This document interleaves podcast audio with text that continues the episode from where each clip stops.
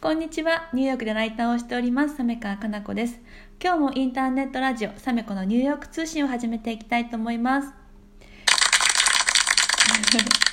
はい。で、今回も引き続きゲストをお呼びしております。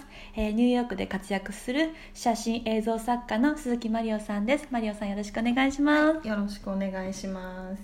とね、前回の放送ではマリオさんが、えー、とイギリス香港で、えー、と写真だったりあのフォトグラファーだったりとか映像のお仕事だったりとかをされたっていうお話を伺ったんですけれどもはい。2014年にニューヨークに渡られて、はいでここでもまた、えー、と写真とあと映像のお仕事を始められるってことなんですけれども、はい。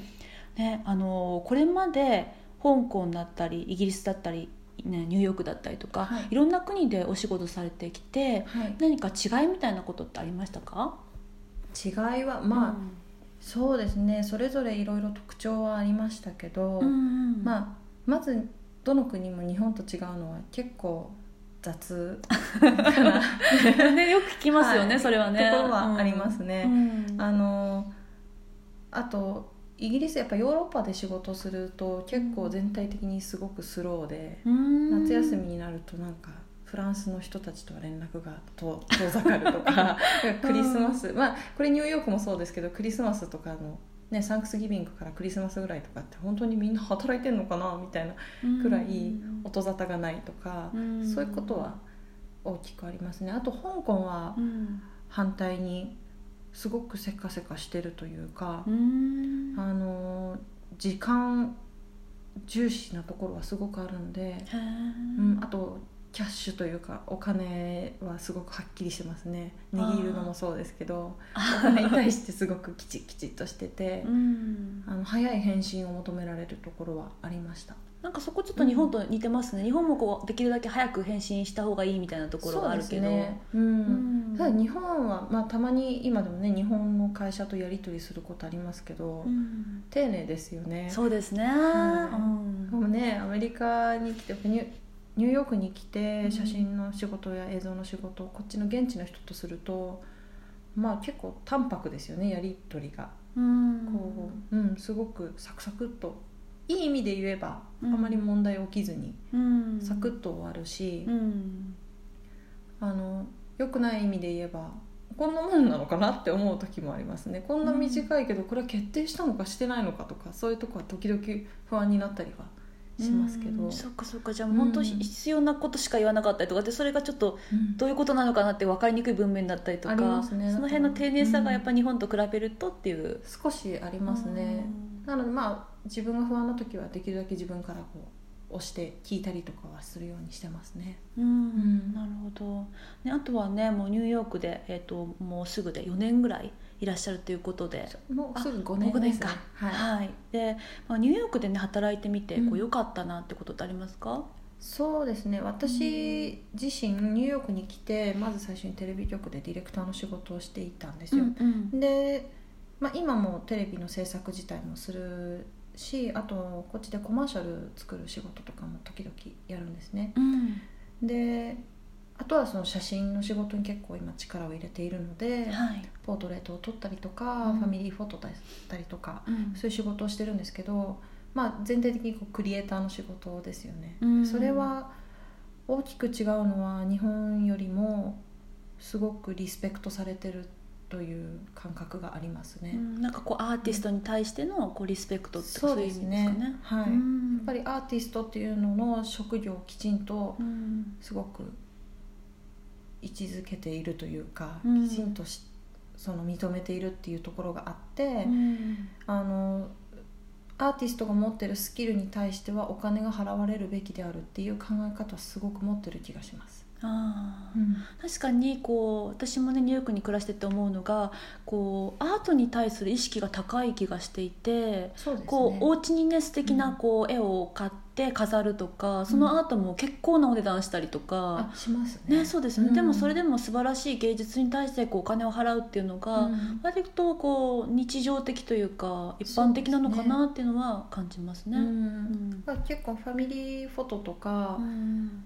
あのポートレートとか私撮るんですけど、うん。それに対する価格設定もうん。結構私の周りの、まあ、うん。平均的にアメリカのニューヨークの価格とか見ても、すごくそのまあ撮ってもらう写真に対してはうん。払うっていう感覚だったりとか、うんそれを大切にするっていう意識は強いかなと。その代わり、うん。まあ、特にニューヨークはクオリティの高さは相当求められるところはありますね。なのでまあやっぱ受けたからにはもうものすごく緊張もしますし、うん。きちんとその家族が喜んでもらえるような、まあ、特にねクリスマスタイムとかあのシーズンとかになると、うん。ホリデーフォトを皆さん撮るので、うん。そういそううなんですね。そうですね。皆さん1年に1回写真をファミリーで撮ってそれをあの年賀状じゃないですけどクリスマスカードにして、みんなに送る、ね、それこそ本当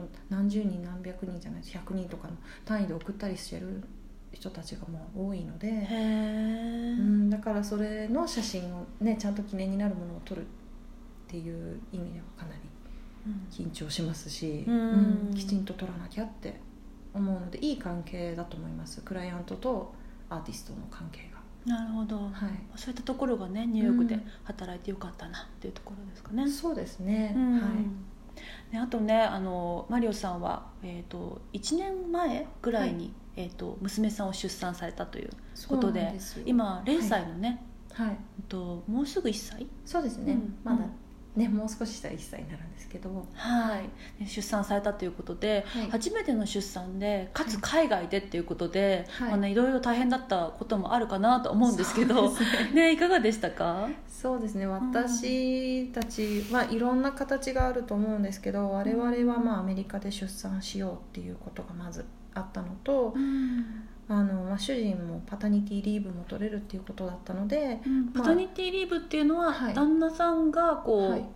その期間休めるよっていう制度、はいそういう制度があってそれを使うことができたので、まあ、相談した結果あの両親は生まれる時には呼ばないっていうふうにしたんです。っていうのは、うん。あの私の両親に来てもらうのは、まあ、もちろんありがたいんですけど、うん。やっぱりアメリカのこの土地ででしかもニューヨークのこの狭いアアパートの中で,、うん。でうちの周りにはホテルとかもなかったので、うん。それで来てもらってもまあちょっと大変になるだけかなっていうのがうん一つあって、そうですね。英語がねできないとなかなか生活もね、うん。難しいですしね、はい、でそれもあってあのドゥーラっていうシステムがあるのでそのドゥーラを依頼するっていうことにしたんですが、うん。まあ、ドゥーラってあの出産する前とうん。出産その日当日、まあ、陣痛から出産後までうん。とあと産後にケアしてくれるっていう